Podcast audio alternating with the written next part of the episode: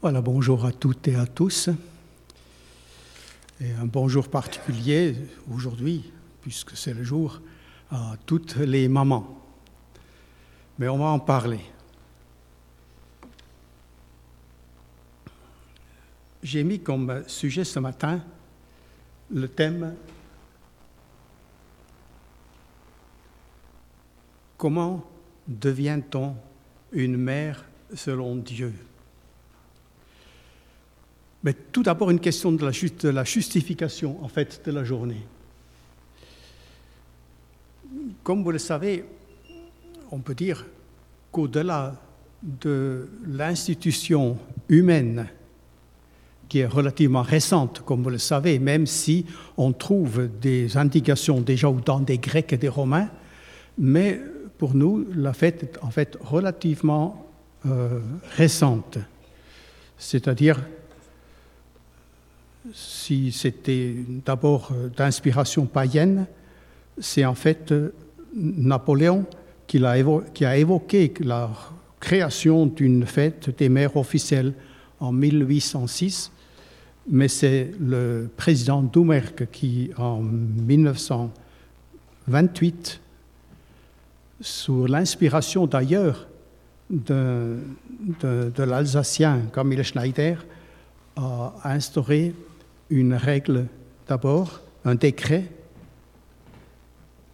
et ce n'est qu'en 1950 que la loi a été instituée officiellement. Et comme vous le savez, elle a été fixée toujours au dernier dimanche du mois de mai. Mais alors comment ça se fait que c'est aujourd'hui au mois de juin? Parce que le décret disait en fait, c'est toujours le dernier dimanche du mois de mai, sauf si ce dernier dimanche tombe sur la Pentecôte, ce qui était justement le cas cette année. Donc c'est pour cela que nous, fêtons donc la fête des mères au début juin, le premier dimanche du mois de juin. Donc la justification, en fait, de la fête est aussi dans son rôle biologique, c'est elle qui donne la vie, et la mère qui accomplit le plan de Dieu, qui s'inscrit dans sa volonté. Et c'est pour cela que j'ai choisi le portrait très rapide d'une femme qui recherche et qui trouve la bénédiction de Dieu, la femme de l'ancienne alliance qui s'appelait Sarah ou Sarai. La Bible la mentionne plus de 300 fois, dont un tiers des mentions sont dans le Nouveau Testament. Donc, pour la légitimité, on pourra dire, oui, je l'avais dit pourquoi, on pourra dire d'abord, Dieu lui-même, vous comme vous le savez, a commandé le respect de sa mère et de son père. La mère est marquée en premier et l'autorité du commandement est soulignée. Je suis l'Éternel, votre Dieu. Et vous vous rappelez bien du cinquième commandement, dans Exode 20 au verset 12, Honore ton père et ta mère. Nombreuses fois répété, et c'est aussi la première loi, le premier commandement avec une promesse. C'est cité trois fois dans le Nouveau Testament, deux fois par Jésus, notamment quand il fustige son abandon hypocrite par les chefs religieux dans Matthieu 15. La loi de Moïse prévoyait la peine de mort pour quiconque frappe ou maudit sa mère, dans Exode 21. Et dans Lévitique 18, nous voyons des, mesures pour sa protection sexuelle. Et l'autre élément que j'ai noté, c'est que Dieu élève la mère en symbole du croyant sur terre et dans le ciel. Quiconque fait la volonté de Dieu de mon Père qui est dans les cieux, celui-là est mon frère, ma sœur, ma mère, disait Jésus. Et dans Galates 4, nous lisons même, la, Jérusalem d'en haut est libre, c'est notre mère.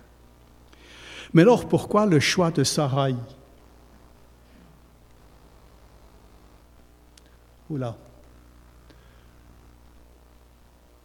Là, il y a un titre qui a nettement diminué en, en, en hauteur. J'ai noté l'indication d'Ésaïe 51, le verset 2, qui dit Portez les regards sur Abraham, votre père, et sur Sarah, qui vous a enfanté. Et c'est trop fort ou pas assez? Pas assez. Ah oui, je vais faire attention.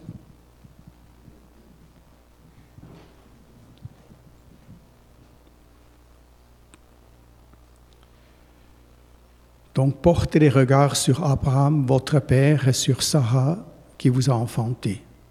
Et donc, je vais noter très rapidement cinq étapes qui aboutissent à une mère telle que Dieu voulait qu'elle soit. Donc, vous, femmes, mères, vous pouvez vous identifier à l'une ou l'autre de ces étapes. Vous, hommes, si vous écoutez bien, vous découvrirez votre part de la bénédiction. Donc, tout d'abord, j'ai noté la mère est une épouse.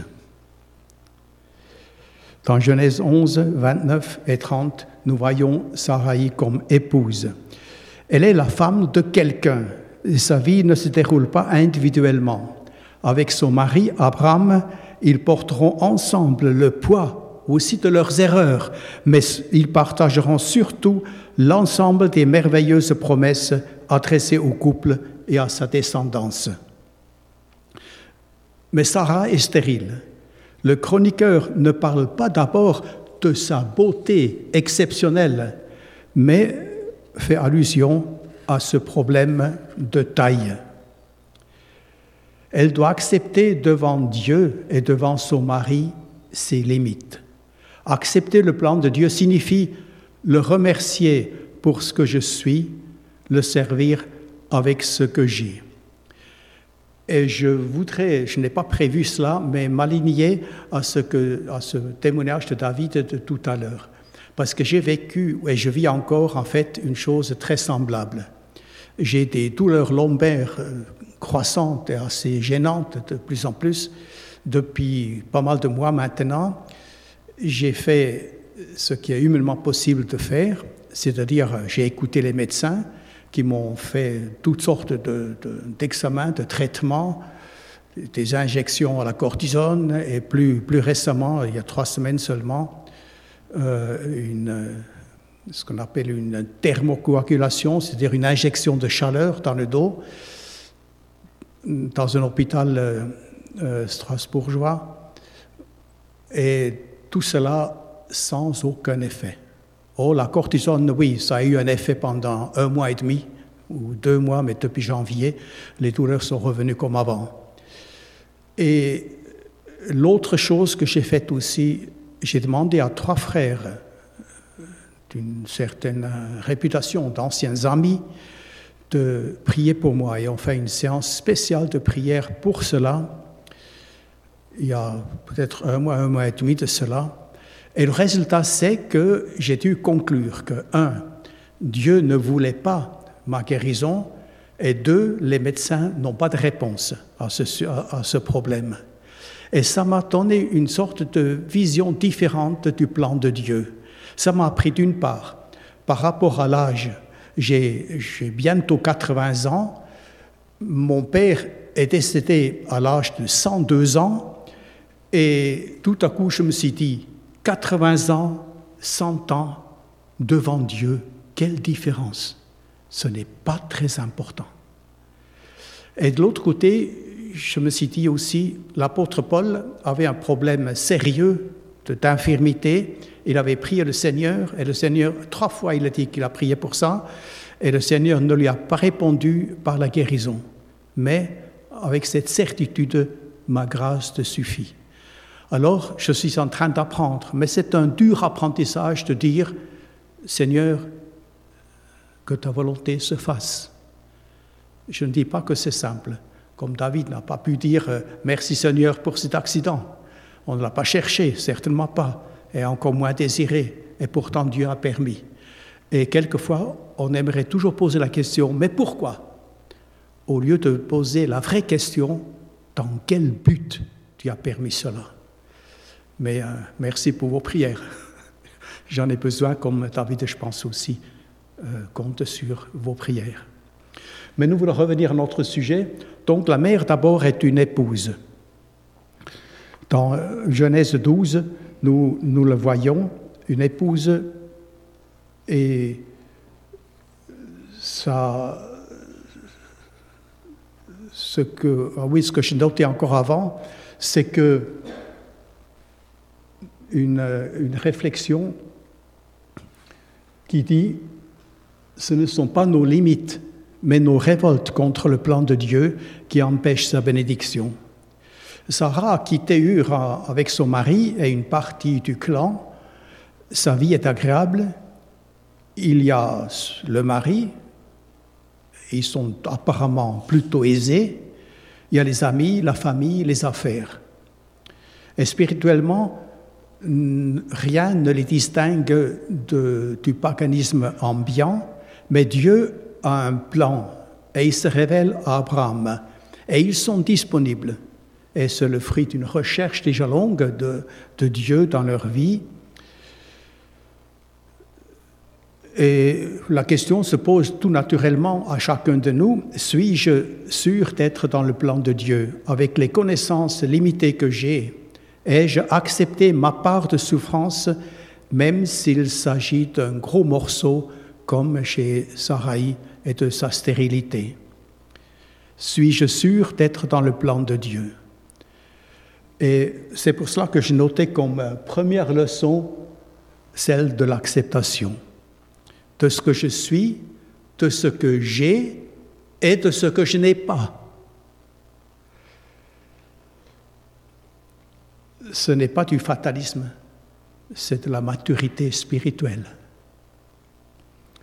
Donc, premier résumé, Sarah semble avoir franchi cette première étape dans de bonnes conditions. Elle connaît un certain épanouissement, peut-être même un épanouissement certain. La deuxième étape, c'est la mère est une épouse obéissante. Alors Dieu parle dans leur vie et c'est toujours une grâce quand Dieu parle. Nous en avons besoin. Sans révélation, nous ne pouvons pas connaître le plan de Dieu, une vie épanouie. Et l'appel est clair pour Abraham, par quitte. C'est l'image de la conversion. Il va quitter le monde païen dont il est issu. Il a probablement 65 ans. Et sur la base d'un appel, d'une promesse, il va partir. C'est un pas de foi, l'abandon de sécurité humaine pour les promesses de Dieu. Pardon, c'est elle, Sarai, qui a 65 ans. Et nous voyons qu'elle est soumise à son mari comme lui est soumis à Dieu. Et je note là un petit témoignage. Lorsque j'ai décidé de respecter mon mari, même si je n'étais parfois déçu de lui, je me suis aperçu que mon amour grandissait. Donc, ce faisant, se soumettant à son mari, elle se soumet elle-même à Dieu et c'est le secret de l'harmonie dans le mariage. Spirituellement, l'élan est remarquable. Elle accepte, elle suit. Seigneur, nous nous, attendons à toi. Ils ont, dit en quelque sorte. Il y a amour réciproque, unité, respect. Le, ce lien profond la ferait appeler plus tard Sarai, et ce n'est pas une contradiction qu'elle appelle son mari Seigneur.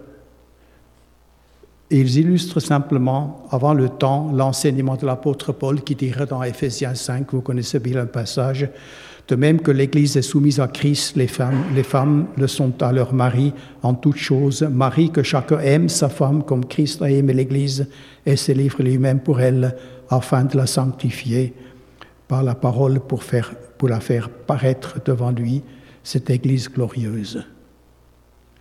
Donc la deuxième leçon c'est la question de l'obéissance. M'engager dans une vie qui honore Dieu avec mes dons et mes limites. Et un deuxième résumé pour Sarai, elle est une épouse, apparemment en tout cas, heureuse. Troisième étape, la mère est une épouse responsable. Noyons ça au chapitre 12, dans les versets 10, 10 à 20. Je ne peux que les résumer, on n'a pas le temps de lire tout le passage. Il y a la question de la famine dans le pays et les deux décident de partir en Égypte où apparemment le climat est meilleur. Et, quand ils descendent en, Égypte, ils prennent une décision très litigieuse, comme vous le savez. Euh, Abraham demande à sa, femme de déclarer qu'elle est sa sœur. C'est toujours très étonnant de voir ces hommes de Dieu comme Abraham, qui est un homme de foi, qui est le père même de la justification par la foi, et d'être, d'avoir cette faiblesse qui était la peur. Il a peur d'affronter un païen, un roi païen, alors qu'il vivait toute sa vie déjà dans un contexte de paganisme, et d'avoir recours à un mensonge, parce que c'était un mensonge, même si c'était sa demi-sœur, elle était d'abord sa femme. Le premier lien, c'était qu'elle était, qu'elle, était son, épouse. Et la leçon qu'on pourrait apprendre, ça va venir tout de suite. D'abord un exemple. C'est l'auteur d'un livre que je vous recommande, que je vais vous montrer tout à l'heure. C'est que la responsabilité, en fait, de donner la bonne direction à une famille qui revient en particulier aussi donc euh, au mari de définir avec sa femme les critères. Et je pense que Sarah, à ce moment-là, aurait dû refuser cet accord qui n'était pas selon Dieu, parce que Dieu ne peut pas se servir d'un mensonge d'un mauvais moyen pour arriver à un bon but. Les moyens pour le chrétien sont toujours identiques à sa foi. On ne peut pas utiliser le mensonge pour atteindre un but. Donc, euh, j'ai pensé quelquefois, pourquoi est-ce que Dieu nous raconte cela dans l'Écriture? Il aurait pu passer ces pages plutôt sombres et faire d'Abraham et de Sarai simplement des héros de la foi qu'ils étaient et de passer sous silence les choses plus négatives. Alors, le chroniqueur ne parle pas des pyramides d'Égypte qui existaient déjà depuis mille ans à l'époque, mais il préfère le récit d'un faux pas d'un monde nomade étranger, mais qui est porteur des promesses de Dieu on peut comprendre l'importance des troupeaux, la bénédiction matérielle que Abraham a connue, et aussi la beauté exceptionnelle de, Sarah, qui était une bénédiction. Elle a 65 ans et sa beauté réveille encore toutes les convoitises. Alors ils font ce compromis qui n'était pas bon. Et ça permet à Sarah aussi d'apprendre cette troisième leçon que j'ai notée bien sûr, la leçon des bonnes priorités. La soumission, et c'est important ce que je vous dis là, la soumission à Dieu prime, prime sur celle à son mari. Le plan de Dieu implique la vérité partout et toujours. L'union du couple est basée sur la soumission à Dieu la complémentarité et non sur une complicité au détriment de la vérité. Mais Dieu est bon. Il y a repentance, confession et retour au point de départ. Ils remontent en Égypte, de là où ils sont partis, euh, de l'Égypte au pays de Canaan, de là où ils sont partis. Abraham retrouve l'autel et les tentes, qui sont les deux symboles de son obéissance et de sa disponibilité et les promesses sont renouvelées et même encore développées. Donc, quelle est la base de notre union? À faire argent, vie spirituelle, nos accords, le pardon au foyer. J'ai mis un troisième un, résumé pour Sarah. Sarah, elle est une femme mûrie par l'expérience du pardon. Une femme mûrie par l'expérience du pardon. C'est aussi vrai pour chacun de nous. Et ensuite, le quatrième point que j'ai noté,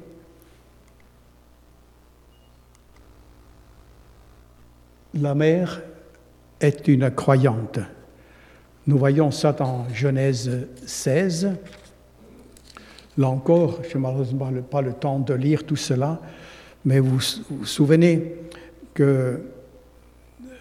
qu'il y avait la promesse renouvelée d'un enfant pour Sarai, mais ce qui était contre cette promesse, c'est que le temps passait. Treize ans ont encore, non, dix ans ont passé et il ne se passe rien.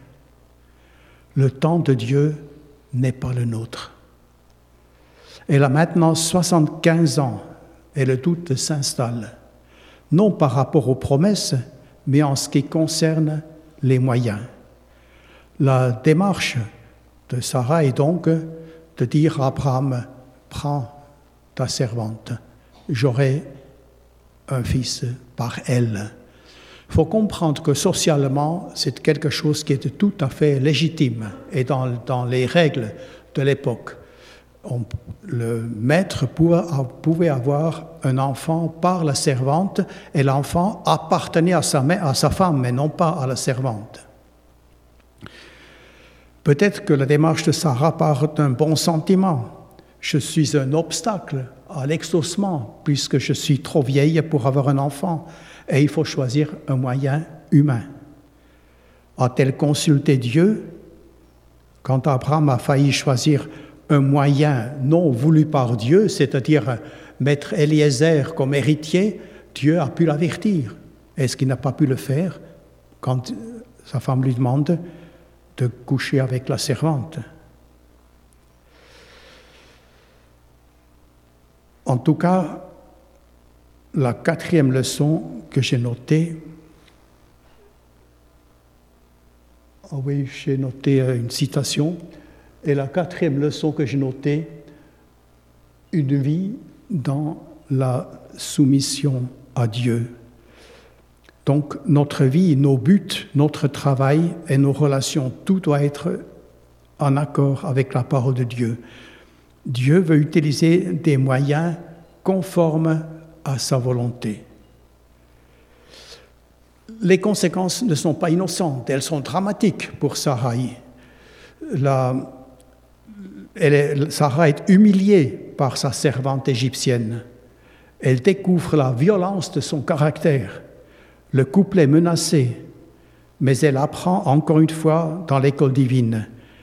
Mais la leçon ne s'apprend pas d'un coup.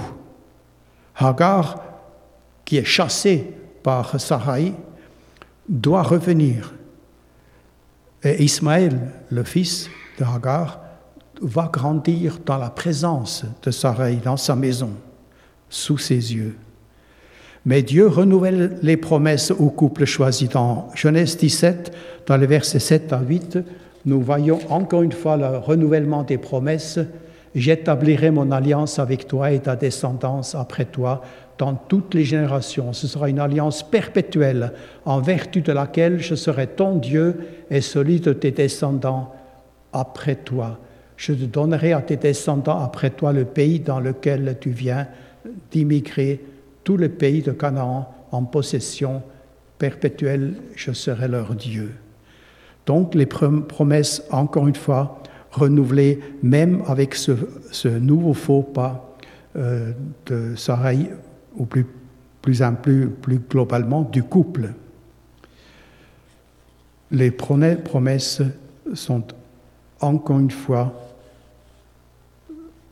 renouvelées. Et la circoncision va sceller en quelque sorte l'accord, le côté humain de cet accord.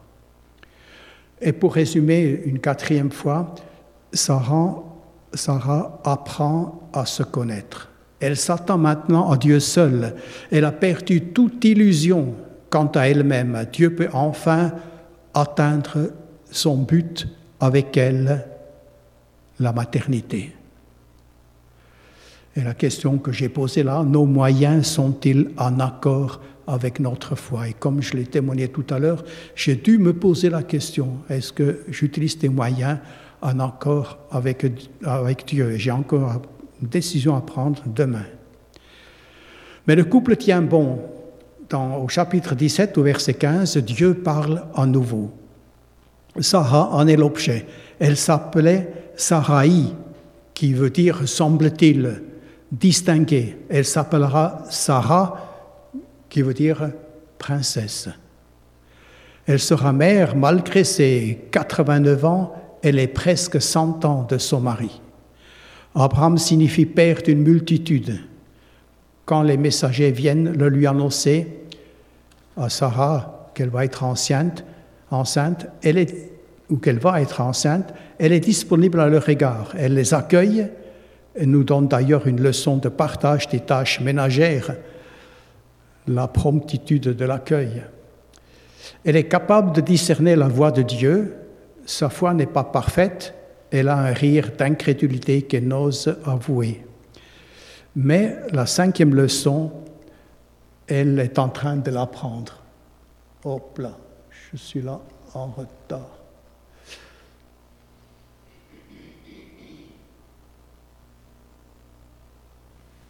Oh, j'ai sauté quelque chose là.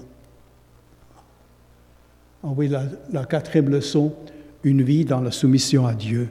Et donc la cinquième leçon, la dernière leçon que j'ai notée, la mère est une croyante sanctifiée. On pourrait dire apprendre à faire totalement confiance à Dieu.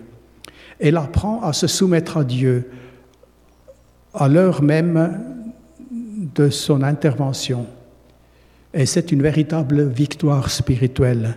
Oui, j'accepte le plan de Dieu activement comme une expression de ma confiance en un Dieu juste, plein d'amour à mon égard, omniscient et tout-puissant. Ainsi l'auteur de l'Épître aux Hébreux lui rend hommage. C'est par la foi que Sarah elle-même, malgré son âge avancé, fut rendue capable d'avoir une postérité, parce qu'elle crut à la fidélité de celui qui avait fait la promesse. Et physiquement, Dieu l'a maintenue. Elle jouit toujours d'une grande beauté qui sera même la cause d'un mensonge renouvelé euh, par rapport à, son sujet au chapitre 20. Et la question que je pose là aussi est, y a-t-il un domaine que je soustrais en quelque sorte au contrôle de Dieu pour lequel je ne lui fais pas confiance? Christ est-il pour moi l'unique refuge seul et entièrement digne de confiance? Ou encore, y a-t-il une différence entre le plan de Dieu et ce que je pense être le plan de Dieu pour moi? Christ est-il pour moi l'unique refuge seul et entièrement digne de confiance? Dans la suite, elle jouira du privilège de collaborer avec Dieu pour donner la vie. Elle devient mère. Elle discernera la différence entre son fils et Ismaël, même si sa motivation de l'éloigner, à un moment elle chassait la servante et son fils, n'est pas noble au départ. Mais elle vivra encore 37 ans pour voir Dieu agir, pour continuer sa marche vers la sainteté. Il y aura encore des faux pas, mais elle nous est présentée comme l'exemple d'une mère selon le plan de Dieu.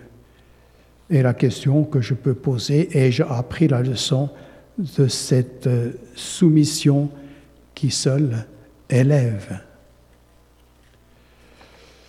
Et en conclusion, on peut dire, voilà le portrait d'une mère selon Dieu, sans jamais forcer à obéir et sans contourner le libre, sa libre volonté, Dieu a pu amener cette femme à une pleine soumission toute son opposition a été dévoilée au fur et à mesure qu'elle avançait globalement sur le chemin de l'obéissance. C'est comme quelqu'un qui voyait où je dois aller, mais qui n'arrête pas à faire des détours et de perdre du temps, et, et tirait souvent beaucoup de soucis par là.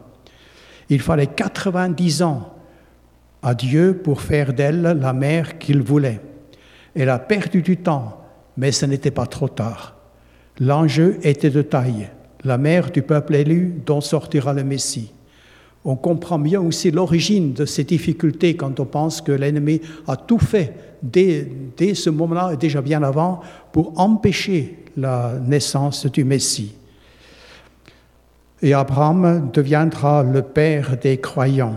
Et c'est l'histoire du plan de Dieu qui s'accomplit au travers d'impossibilités qui font souffrir pour apprendre la dépendance, d'apprentissage de la soumission pour devenir utile et épanoui. Quelles sont les applications que nous pouvons en faire? D'abord, rétablir les priorités. La maternité s'inscrit dans le plan de Dieu d'abord, puis dans celui du couple, et ensuite seulement dans celui d'une femme. Et aussi rétablir l'honneur. Une mère selon Dieu est d'abord une enfant de Dieu, ensuite une épouse fidèle et finalement une mère. Ainsi, une femme, un couple qui ne peut pas avoir d'enfants, peut être parfaitement dans le plan de Dieu et connaître d'autres bénédictions. On peut, et moi j'en ai connu euh, plusieurs dans, dans ce cas-là, on peut parler d'une triple bénédiction, peut-être même d'une triple béatitude. D'abord, heureuse la femme célibataire qui a fait du service divin sa priorité. Deux, Heureuse l'épouse qui sert le Seigneur à côté et avec son mari. Et trois, heureuse la mère qui élève ses enfants en tant que don de Dieu prêté pour un temps. Et je voudrais donc encore rappeler, ah oui, je n'ai pas fini, je n'ai pas fini euh, la cinquième leçon, apprendre à faire entièrement confiance à Dieu. J'ai noté la citation de ce couple, qui est d'ailleurs un couple alsacien de notre époque, qui habite dans le sud de l'Alsace, le docteur Goldschmidt, médecin, et sa femme, euh, psychologue et sage-femme. Encourageant, les couples heureux ont des histoires. si ça peut vous encourager. Mais je vais encore une fois juste rapidement résumer ce que je viens de dire. Une mère selon Dieu. Et je note les cinq points, l'acceptation, l'obéissance, la soumission à Dieu qui prime et la soumission de Dieu de notre vie. Ah oui, il y a le cinquième qui s'efface, qui est en dessous. Excusez-moi là. La cinquième qui est apprendre à faire totalement confiance à Dieu, même quand les circonstances paraissent contraires.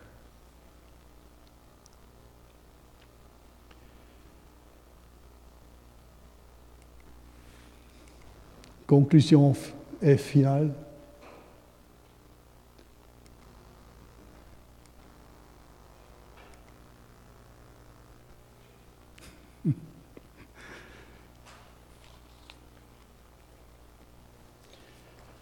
Nous voulons prier. Je veux te remercier, Seigneur, pour le don de la vie, pour le fait que tu utilises les humains pour perpétuer cette génération humaine que tu as voulu, que tu as créée. Et nous pouvons simplement te demander, Seigneur, que tu fasses la grâce à chacun et à chacune de nos frères et sœurs de connaître ta volonté, d'obéir à ta vision, de comprendre quel est ce plan merveilleux que tu pour chacun de nous, d'aller au-delà des obstacles personnels et parfois aussi des attaques de l'ennemi pour connaître une bénédiction réelle et entière, n'importe dans quelles circonstances que tu nous as laissées, en tant que femme seule, en tant qu'épouse sans enfant, ou en tant qu'épouse et mère. Nous voulons te remercier parce que tu as un plan au travers de tout cela.